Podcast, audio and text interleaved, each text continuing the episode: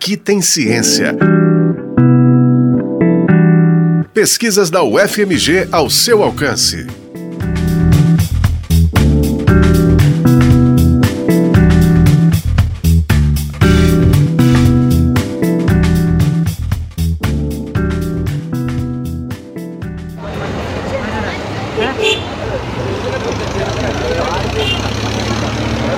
Da Praça Rio Branco, nos arredores da rodoviária, até a Praça da Bandeira, onde se encontra com a Avenida Bandeirantes, a Avenida Afonso Pena se estende por 4 km e 300 metros e atravessa cinco bairros de Belo Horizonte: Boa Viagem, Funcionários, Savassi, Serra e Cruzeiro.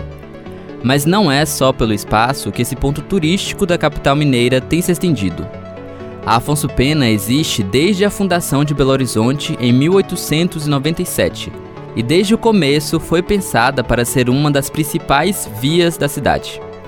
A mestra em arquitetura e urbanismo Tatiana Pimentel estudou como a avenida se manteve relevante durante esses 125 anos de história. Desde o início da história ali, a avenida era ocupada com eventos cívicos, inaugurações, recepção para políticos externos, solenidades. Ao longo da história isso foi se reforçando por exemplo, com a visita dos reis belgas em 1920, a gente teve uma, uma, um cortejo pela Avenida Afonso Pena, depois ela continuou sendo, é, recebendo manifestações durante a guerra, pelas diretas já, né, nos anos 80, e até hoje, a, avenida ela continua tendo uma potência simbólica muito, muito forte na população. O carnaval de rua acontece lá. A própria feira semanal, né, a feira hippie, ela é uma demonstração da, da, da produção da economia mineira, acontece lá. Toda manifestação, seja de dor ou de alegria, né, acontece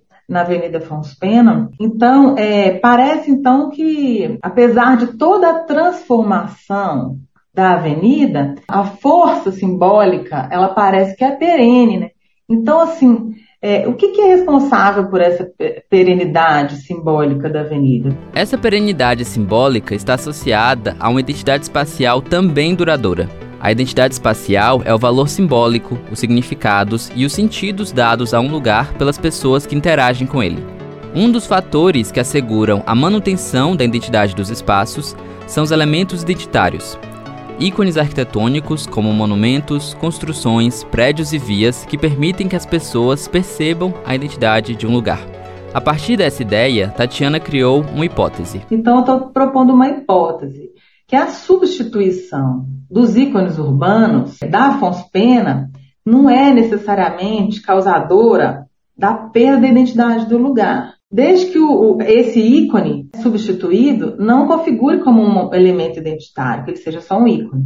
Ou, no caso dele ser ao mesmo tempo ícone e elemento identitário, que no caso da substituição dele, entre no seu lugar um outro objeto construído que tenha a mesma função simbólica e assim ele reafirme a identidade do espaço. Para avaliar se essa hipótese é real, a arquiteta examinou a maneira como Afonso Pena se alterou com o passar dos anos. Ela notou que essas transformações foram intensas e aconteceram pouco tempo após a fundação de Belo Horizonte. Assim como toda cidade de Belo Horizonte, todas as cidades, é, as grandes cidades modernas, a avenida se transformou muito, muito mesmo. Na Avenida Afonso Pena, especialmente depois de meados da década de 30, quando começou a verticalização. É a partir desse momento que começa uma renovação. Pensa bem que a cidade ela tinha é, pouco mais de 35 anos, se considerar aí, né, 1935 como início da verticalização. Ela era uma, uma cidade jovem, a partir dali ela começa um intenso processo de transformação. A crise causada por essa rápida transformação levou às primeiras iniciativas para preservar o patrimônio belo-horizontino. O IEFA, Instituto Estadual do Patrimônio Histórico e Artístico de Minas Gerais, foi criado em 1971 e realizou alguns tombamentos isolados, mas foi a demolição do Cine Metrópole em 1983 que intensificou a demanda por preservação. Em 1984, foi criada a Lei Municipal número 3802, primeira lei de organização do patrimônio que instituiu o Conselho Deliberativo do Patrimônio Cultural de Belo Horizonte. Nove anos depois, em 1993, foi criado o Departamento de Memória e Patrimônio Cultural. Órgão municipal responsável pela implementação e gestão da política de proteção ao patrimônio cultural, hoje a cargo da Diretoria de Patrimônio Cultural e Arquivo Público. O Departamento de Memória e Patrimônio Cultural foi responsável pelo tombamento de vários conjuntos urbanos de Belo Horizonte, incluindo o conjunto urbano da Avenida Afonso Pena e adjacências em 1994. A arquiteta concentrou seu estudo em alguns elementos construídos da Afonso Pena. A partir de uma analogia bastante visual, ela percebeu que ao sobrepor as plantas de uma mesma área, feitas em diferentes períodos, é possível enxergar o que ela chama de camadas de matéria no tempo, ou seja, as diversas construções que foram erguidas e demolidas para serem substituídas por outras em um mesmo local. Eu, analisei ali o, terreno onde é a rodoviária hoje, que foi o primeiro mercado municipal, a feira permanente de amostras depois e a rodoviária. Faço também uma análise do terreno onde foi a Praça Tiradentes, que não é a Praça Tiradentes que a gente vê hoje, o edifício dos Correios e o conjunto Sulacap Sul América, que ainda está lá hoje, né? E o anexo foi construído nele.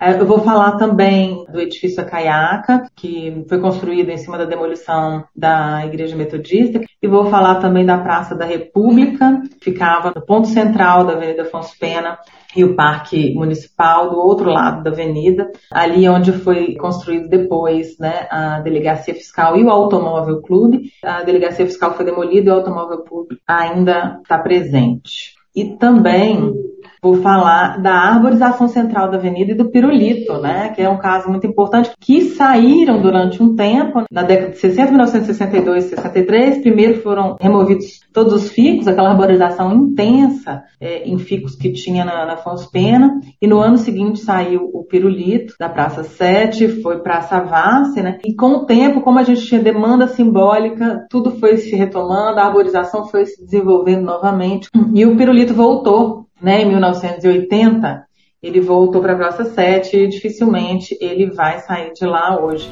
Mesmo com tantas transformações, a identidade da Afonso Pena se mantém preservada.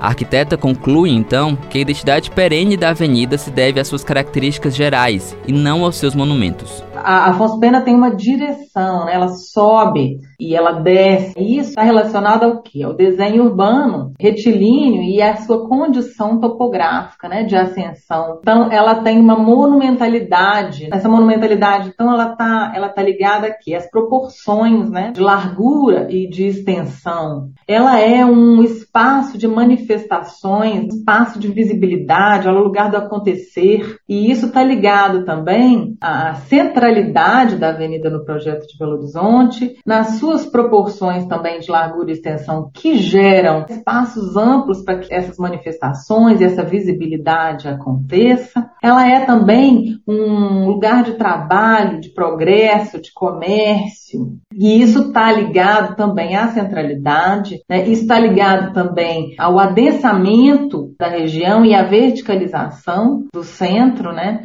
E ela também é o lugar da contradição, que está ligada à centralidade. Ela é também o caminho do sagrado, da posição da igreja, né? inicialmente da igreja no ponto alto, e que essa igreja nunca foi construída. E então o nosso caminho do sagrado se deslocou até a Serra do Curral, que é o nosso elemento sagrado. Em 1980, com a visita do Papa, esse característica do sagrado foi hum, consolidada nesse lugar, né, na Praça do Papa Papa, não é à toa que ele foi para esse ponto fazer a sua visita a Belo Horizonte. Resta então a última pergunta. Se a identidade da Afonso Pena está mais ancorada em aspectos gerais, como suas dimensões, seu formato retilíneo e sua topologia, por que é importante preservar os monumentos que compõem a avenida? A preservação do patrimônio, ela não está ligada somente à preservação da identidade dos conjuntos.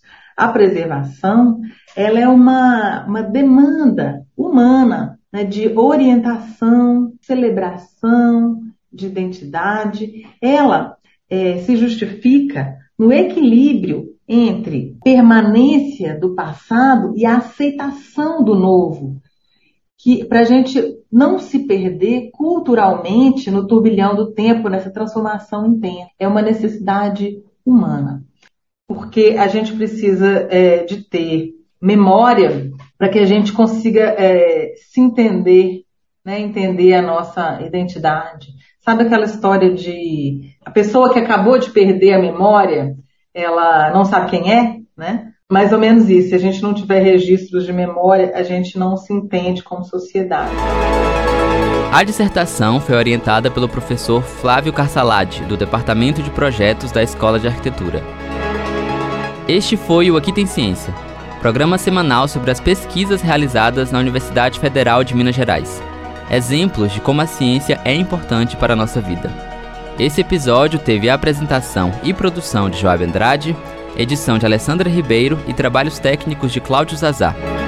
O Aqui Tem Ciência também está na internet em ufmg.br barra rádio nos aplicativos de podcast.